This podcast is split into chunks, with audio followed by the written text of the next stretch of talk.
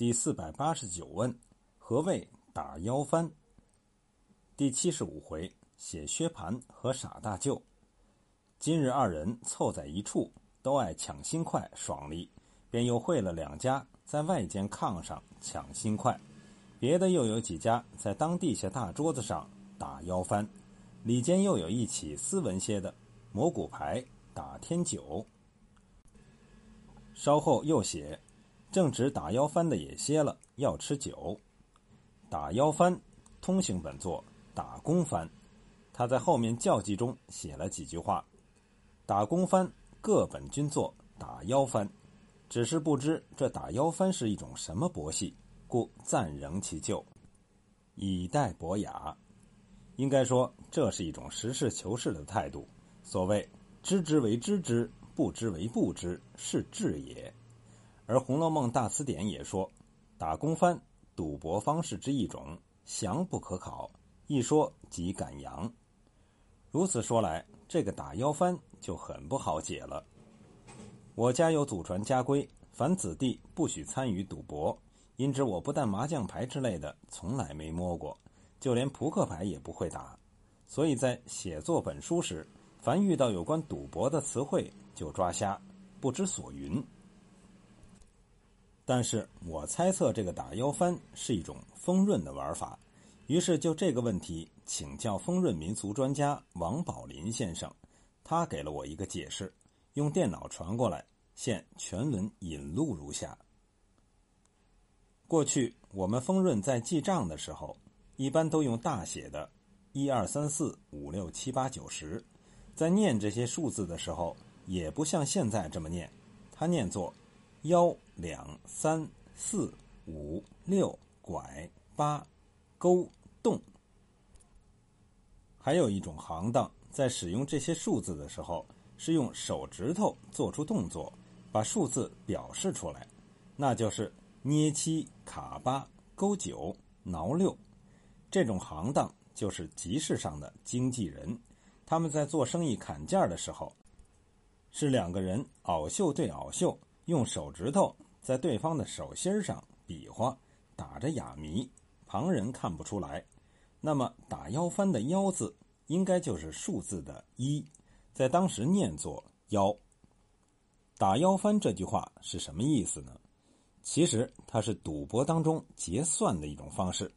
赌博的人一般来说都是偶数，四、六、八个人。拿四个人做例子，甲、乙、丙、丁四人。出牌的时候，假如是甲先出牌，下一轮就是乙，再下轮就是丙，再下轮就是丁。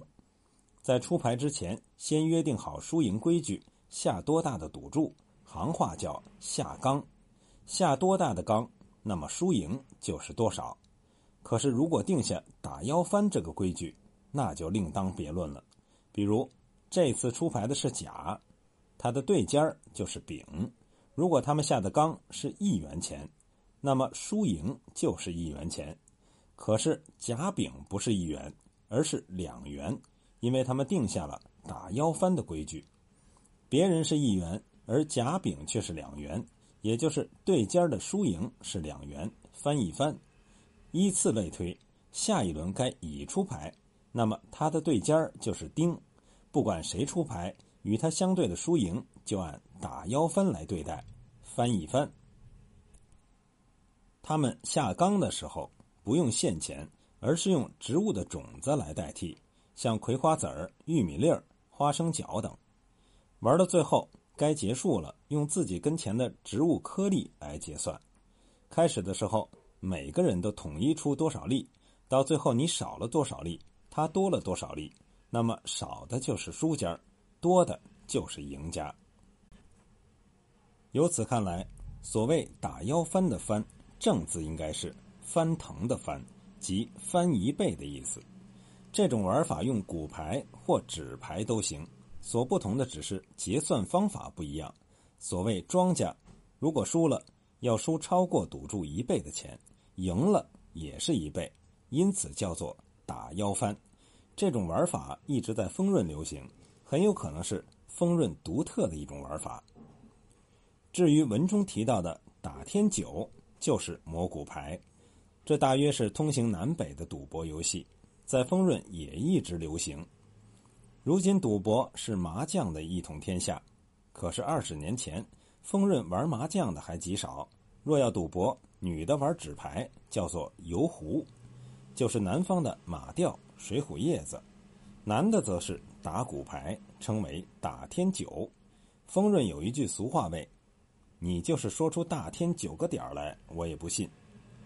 这大天九个点儿，大约就是这个天九，大约是骨牌里面最大的牌吧。记得二十世纪八十年代，我在农村工作队，春节放假回家前夕，我嘱咐村支书一定要注意春节期间禁赌，不行的话就安排专人巡逻。这个话很快就让村人知道，纷纷来向我求情，说。老王，你管这个事儿干啥？我们就是打个小天九，没有多大的输赢。你不让我们打这个，大过年的，我们干啥呀？